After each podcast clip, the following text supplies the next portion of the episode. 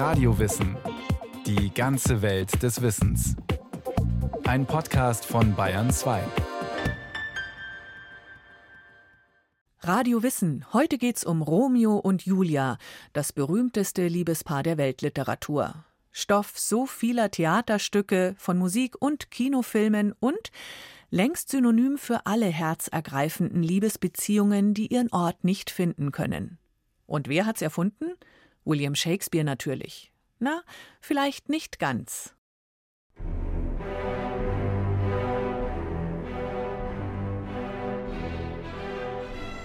Zwei Häuser waren, gleich an Würdigkeit, hier in Verona, wo die Handlung steckt, durch alten Groll zu neuem Kampf bereit, um Hass geht's hier, doch mehr um Liebe noch. Überwältigende Gefühle. Kein Hindernis aus Stein hält Liebe auf. Was Liebe kann, das wagt sie auch. Kompromisslos, schicksalshaft. begraben, elterlichen Zank. Das berühmteste Liebespaar der Weltliteratur. Romeo, Julia, Eine Liebe von so überwältigender Absolutheit, dass sie nur in eines münden kann. Die Katastrophe. Denn Romeo und Julia leben in einer Welt sinnentleerter Kompromisse, voller Gewalt und Niedertracht. Genauso unvergänglich wie die Liebe bleiben in der Geschichte der Menschheit Hass, Missgunst, Neid und Gier. Und davon gibt es reichlich in der zwieträchtigen Stadt Verona. einer friedlosen Welt mit abwegigen Verhaltensregeln und starren Normen. niedrigen Begierden von Geld und Hass. Eine Welt geprägt von der unversöhnlichen Feindschaft der Familien, Capulet, zu der Julia gehört. Und Montagu, der Romeo entstammt. Und so kann die Liebe von Romeo und Julia nur heimlich und abseits dieser Welt ihren Ort finden. Verbreite deinen dichten Vorhang, Nacht, du Liebespflegerin. Willst du schon gehen?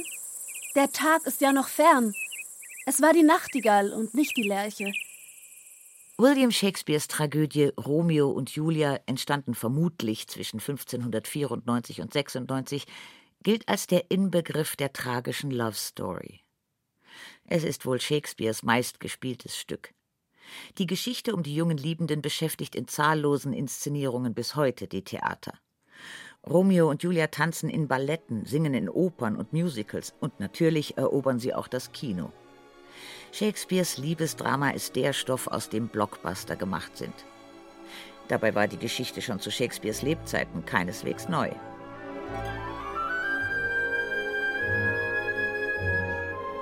Das Motiv der Liebenden, die sich mit Hindernissen und Widrigkeiten konfrontiert sehen. Seine Wurzeln reichen tief in Märchen und Mythologie.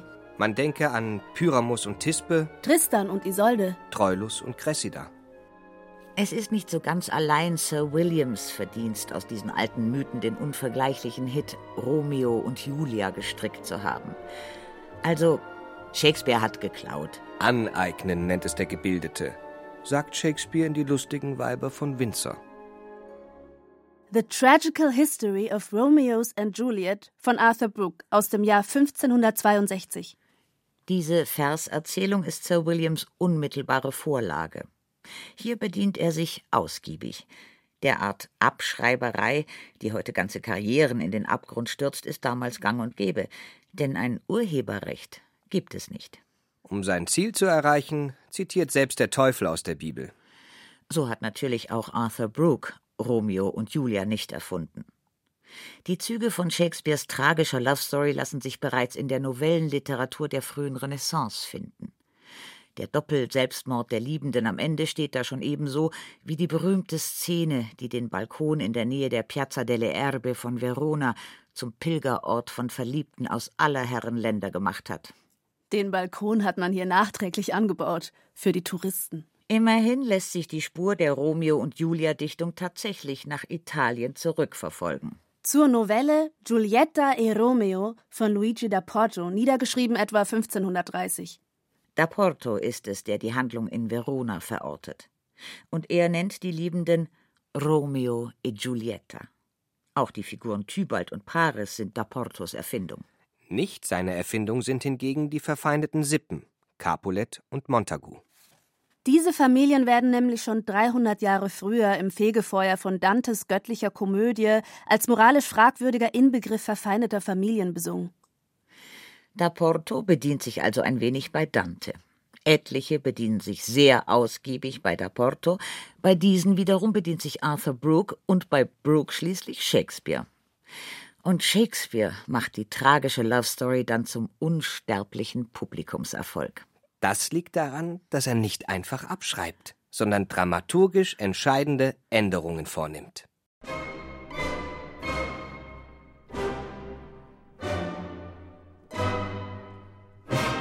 Was bei Brooke zwei Monate dauert, verdichtet Shakespeare auf wenige Tage. Bei ihm haben Romeo und Julia nur eine einzige gemeinsame Nacht. Dafür vertieft Shakespeare die Figurenzeichnung, ganz besonders bei den Nebenfiguren. Zum Beispiel bei Tybalt, Julias aufbrausendem Cousin. Oder Graf Paris, Julias edelspießig langweiligem Freier. Und natürlich Mercutio, Romeos bester Freund. Shakespeares ganz eigene Schöpfung. Mercutio hat nur vier Auftritte und etabliert sich doch nicht nur als eine zentrale Figur der Tragödie, sondern zugleich als eine von Shakespeares berühmtesten Figuren. Mercutio schafft nicht nur ein komödiantisches Gegengewicht zur tragischen Love Story, sondern kontrastiert auch Romeos romantisch reine Auffassung von Liebe. Mercutio bedeutet Liebe weit weniger bedingungslose Treue, Verehrung, Hingabe. Als vielmehr Lust, Leidenschaft, sexuelles Begehren. Mercutio versorgt das Publikum im ersten Teil des Stückes mit den notwendigen Hintergrundinformationen über Romeo und die verfeindeten Familien Montagu und Capulet, deren Streit ausgerechnet er, der mit keiner der beiden Familien verwandt ist, zum Opfer fällt. Denn Romeo geht der Duellforderung des aufbrausenden Tybalt aus dem Weg, Keinesfalls will er einen Verwandten seiner geliebten Julia töten. Und so gerät statt Romeo der Zyniker Mercutio mit dem Heißsporn Tybalt aneinander, der Romeos Freund tödlich verwundet. Fragt morgen nach mir, und ihr werdet einen stillen Mann an mir finden. Für diese Welt, glaubt's nur, ist mir der Spaß versalzen. Mercutius Tod markiert den Wendepunkt des Stücks, das sich bis dahin zur Liebeskomödie zu entwickeln schien. Shakespeares Charaktere sind im Vergleich zur Vorlage komplexer. Die Nebenfiguren unterscheiden sich nicht nur hinsichtlich ihrer Ansichten klar von den Liebenden, sondern auch im Temperament und bilden teilweise einen komödiantischen Kontrast zur tragischen Liebesgeschichte. Denn im Laufe der Handlung koppeln sich Romeo und Julia immer weiter von ihrem gesellschaftlichen Umfeld ab.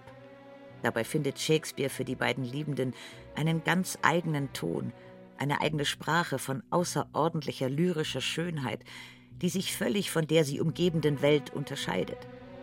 Für die intimen Szenen zwischen Romeo und Julia gelingt Shakespeare so eine immer intensivere atmosphärische Verdichtung. O Lippen, ihr die Tore des Odems, siegelt mit rechtmäßigem Kusse den ewigen Vertrag dem Wuchertod. Die Flucht aus der feindlichen Welt gipfelt im Liebestod des jungen Paares, resultiert allerdings aus einer Verkettung unglücklicher Umstände. Um der Zwangshochzeit mit Graf Paris zu entgehen, lässt sich Julia einen Trank besorgen, der sie 24 Stunden in einen todesähnlichen Schlaf versetzt. Man bahrt die Scheintote in der Familiengruft der Capulets auf. Der heimliche Plan? Hier nach dem Erwachen Romeo treffen und flüchten. Aber Bruder Lorenzos Brief, der Romeo einweihen soll, erreicht seinen Adressaten leider nicht. Stattdessen erhält Romeo eine falsche Nachricht. Julia sei tot. Romeo beschafft sich ein tödliches Gift und eilt in die Gruft der Capulets. Den dort trauernden Paares sticht er in einem wütenden Gefecht nieder und schluckt dann das Gift. Dies meiner Lieben, Oh, Apotheker. Dein Trank wirkt schnell. Und so im Kusse sterb ich. Julia erwacht neben dem toten Romeo. Oh, Böser! Alles zu trinken, keinen güt'gen Tropfen mir zu gönnen, der mich zu dir brächt? Ich will dir deine Lippen küssen. Ach, vielleicht hängt noch ein wenig Gift daran und lässt mich an einer Labung sterben. Deine Lippen sind warm. Wie? Lärm? Dann schnell nur. O willkommener Dolch, dies werde deine Scheide. Roste da und lass mich sterben. Erst nach ihrem Tod erreicht das unglückliche Paar die Welt jenseits ihrer Enklave, erwirkt der Liebestod die Heilung ihrer Umgebung, den Frieden zwischen den Montagus und den Capulets. Shakespeare befreit Brooks Vorlage vom in seinen Augen in puncto Publikumsgunst größtem Mangel, der Moral von der Geschichte.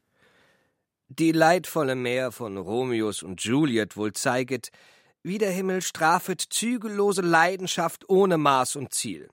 Wohin es führet, wenn junges Volk übt Ungehorsam gegenüber Vater, Mutter, so wie wohl meinend Rat. Erklärt Arthur Brooke sinngemäß in seiner Vorrede und kommentiert auch sonst immer mal wieder zwischendrin, wie Romeos und Julias Handeln moralisch zu bewerten sei. Shakespeare streicht diese moralisierenden Erzählkommentare ersatzlos.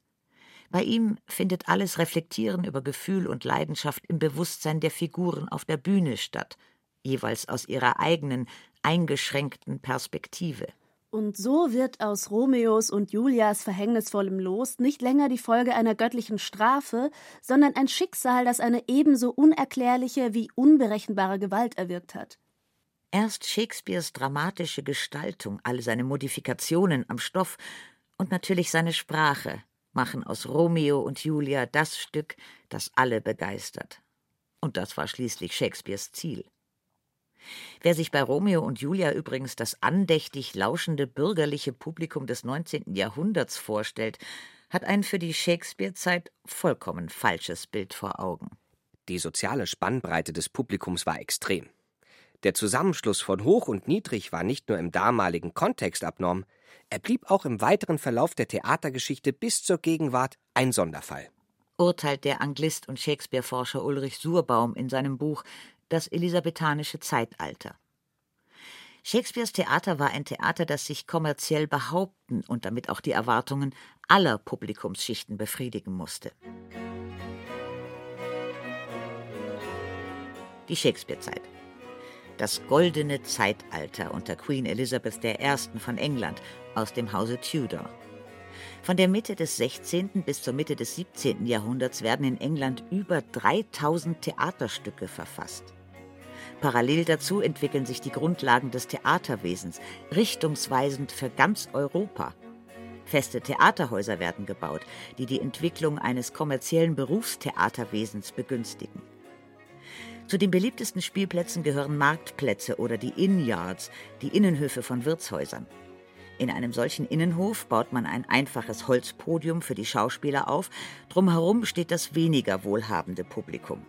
Die Bessergestellten finden einen Platz auf den umlaufenden, überdachten Galerien, von wo aus man in die Gästezimmer des Wirtshauses kommt. Dieses Prinzip der Innyards übernimmt man für Theaterbauten, wie das berühmte Globe Theatre. Die Zuschauer auf den billigen Plätzen tun lautstark kund, wenn ihnen etwas nicht gefällt oder langweilig erscheint. Im günstigsten Fall. Läuft es weniger gut, werfen sie, was gerade zur Hand ist. Ihre Bierkrüge zum Beispiel. Die Herrschaften auf den besseren Plätzen benehmen sich meist zurückhaltender. Sie verfügen über das nötige Kleingeld, um etwa als Sponsor für ein Ensemble tätig zu werden. Der große Traum einer jeden Theatertruppe?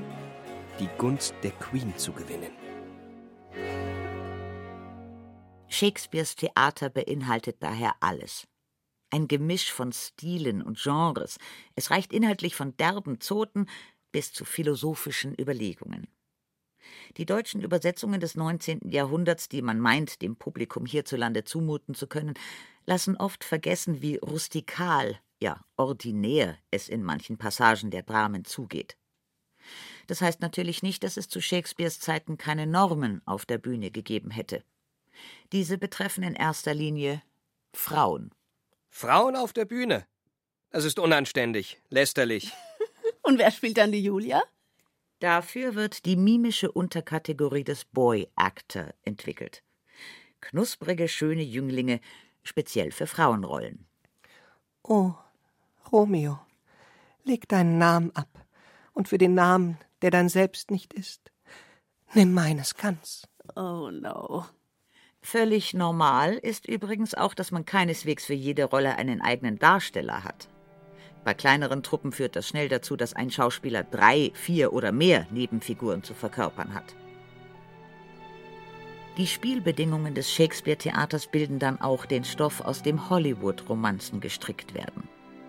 1998 kommt Shakespeare in Love in die Kinos. Mit Joseph Fiennes als William Shakespeare und Gwyneth Paltrow als junge Adlige, die sich als Jüngling verkleidet, um als Boy-Actor Frauenrollen in Shakespeares Truppe spielen zu dürfen. Es kommt, wie es kommen muss. Shakespeare verliebt sich in die junge Lady, die jedoch soll nach dem Willen von Queen Elizabeth, Judy Dench, den unerträglichen Lord Wessex, Colin Firth, heiraten. Aus diesem Kuddelmuddel schneidert der Shakespeare im Film schließlich sein neues Stück Romeo und Julia. Statt Tragödie kommt hier eine waschechte Liebeskomödie auf die Leinwand. Doch Romeo und Julia wurde auch werkgetreuer verfilmt. Eine der bekanntesten Adaptionen, Franco Zeffirellis bildgewaltiges Werk aus dem Jahr 1968. Der für seine aufwendigen Operninszenierungen berühmte Zeffirelli hatte ein Jahr zuvor schon Shakespeares Der widerspenstigen Zähmung mit Elizabeth Taylor und Richard Burton ins Kino gebracht. Zeffirellis Julia, Olivia Hussey, erhielt für ihre Leistung den Golden Globe als beste Nachwuchsdarstellerin. In Bess Lermans Filmdrama von 1996 verkörpern Leonardo DiCaprio und Claire Danes Romeo und Julia und sind bis heute Kult. Der 23-jährige DiCaprio steigt damit in den Olymp der Hollywood-Stars auf. Eine Fassung für die MTV Generation, montiert aus Versatzstücken des Actionfilms, Popmusikkultur und voller Reflexion über Gewalt und die moderne Medienwelt. Die Dialoge jedoch sind Shakespeares Originaltext aus dem 16. Jahrhundert. How camest thou hither? Tell me, and wherefore? The orchard walls are high and hard to climb, and the place death, considering who thou art, if any of my kinsmen find thee here. With love's light wings did I hour perch these walls, for stony limits cannot hold love out. And what love can do, that there's love attempt. Therefore thy kinsmen are no let to me. Romeo und Julia Verfilmungen gibt es allerdings schon so lange es Kino gibt. Die erste stammt aus dem Jahr 1908. Mit Florence Lawrence als Julia. Sie war der erste Filmstar der Filmgeschichte.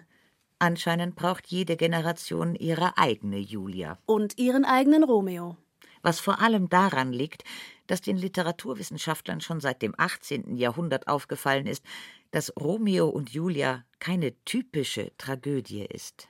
Eine Zufallstragödie vielleicht? Charakter oder doch Liebestragödie? Eine Komödie am Ende? Romeo und Julias Schicksal, ihre Liebe, ihr Scheitern lassen sich auf vielfältige Art und Weise deuten.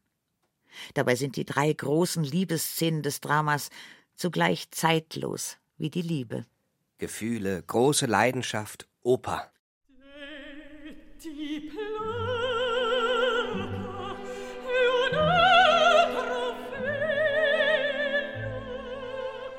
Vincenzo Bellinis Oper I Capuletti e i Montecchi ist vor allem eines: Anlass für virtuosen Belcanto. Romeo et Juliette von Charles Gounod, eine romantische Nummernoper und Hector Berlioz Romeo et Juliette, eine groß angelegte Chorsinfonie für den Konzertsaal. Piotr Ilyich Tschaikowskis Ouvertüre Romeo und Julia gilt als sein erstes Meisterwerk. Und Sergei Prokofjews Romeo und Julia ist das längste und bekannteste Ballett des russischen Komponisten. Natürlich. Wie soll man den Inbegriff von Liebe und Leidenschaft besser ausdrücken können als mit Musik? Zahllose weitere Komponisten und Musiker wurden und werden von Shakespeares Meisterwerk inspiriert. Generationen von Wissenschaftlern analysieren Shakespeares Text. Psychologisch, Soziologisch, historisch. feministisch. Shakespeares Thema wird von zahllosen Schriftstellern aufgegriffen. Die im deutschsprachigen Raum wohl bekannteste Adaption ist Gottfried Kellers Novelle Romeo und Julia auf dem Dorfe von 1856. Hier werden aus Romeo und Julia zwei Bauernkinder in der Schweiz, die am Streit ihrer Väter zugrunde gehen. Romeo und Julia sind zum Synonym für alle ergreifenden Liebesbeziehungen geworden. Aus den Capulets und Montagus werden politische Gegner, verfeindete Länder und ethnische Gruppen. Ein Synonym für Liebesbeziehungen, die aufgrund blutiger Konflikte, geografischer oder religiöser Grenzen ihren Platz nicht finden können. So sind auch die Romane Die dunkle Seite der Liebe des syrisch-deutschen Autors Rafik Shami oder Die Verheißung der palästinensischen Schriftstellerin Sarah Khalifa, beide aus dem Jahr 2004, Romeo und Julia Geschichten. Geschichten, die wie schon all die Romeo und Julia Bearbeitungen davor eine jeweils andere Perspektive auf das Paar und auf die Liebe werfen und beides in einem jeweils anderen zeitlichen, politischen oder sozialen Kontext erzählen. Wie wäre es mit Romeo und Julia in Zeiten von Corona? Die Tochter eines Impfstofffabrikanten und der Sohn eines Querdenkers. Vielleicht im Klimakonflikt. Ein Industriebosssohn, der den Regenwald. Oder Romeo und Julia als Mitglieder zweier sich bekriegender Jugendgangs. Das gibt es schon. In einer der berühmtesten Adaptionen von Shakespeares Liebesgeschichte, Leonard Bernsteins West Side Story. Das Erbe des Kolonialismus, Rassismus, Ausländerfeindlichkeit, Gentrifizierung. Um all diese Aspekte erweitert das Musical aus dem Jahr 1957 den Stoff und ist damit heute aktueller denn je, findet Regisseur Steven Spielberg. Seine Neuverfilmung der West Side Story kam im Dezember 2021 in die Kinos und zeigt nur einmal mehr, dass die größte aller Liebesgeschichten noch immer nicht zu Ende erzählt ist. Somewhere. There's a place for us. Somewhere a place for us. Peace, Peace and, and quiet, quiet and open air. Wait for us somewhere.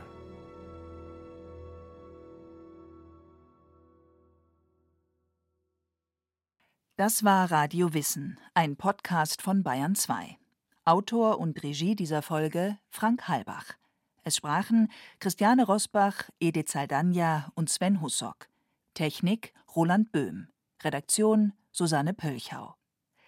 Wenn Sie keine Folge mehr verpassen wollen, abonnieren Sie Radio Wissen unter bayern2.de slash podcast und überall, wo es Podcasts gibt.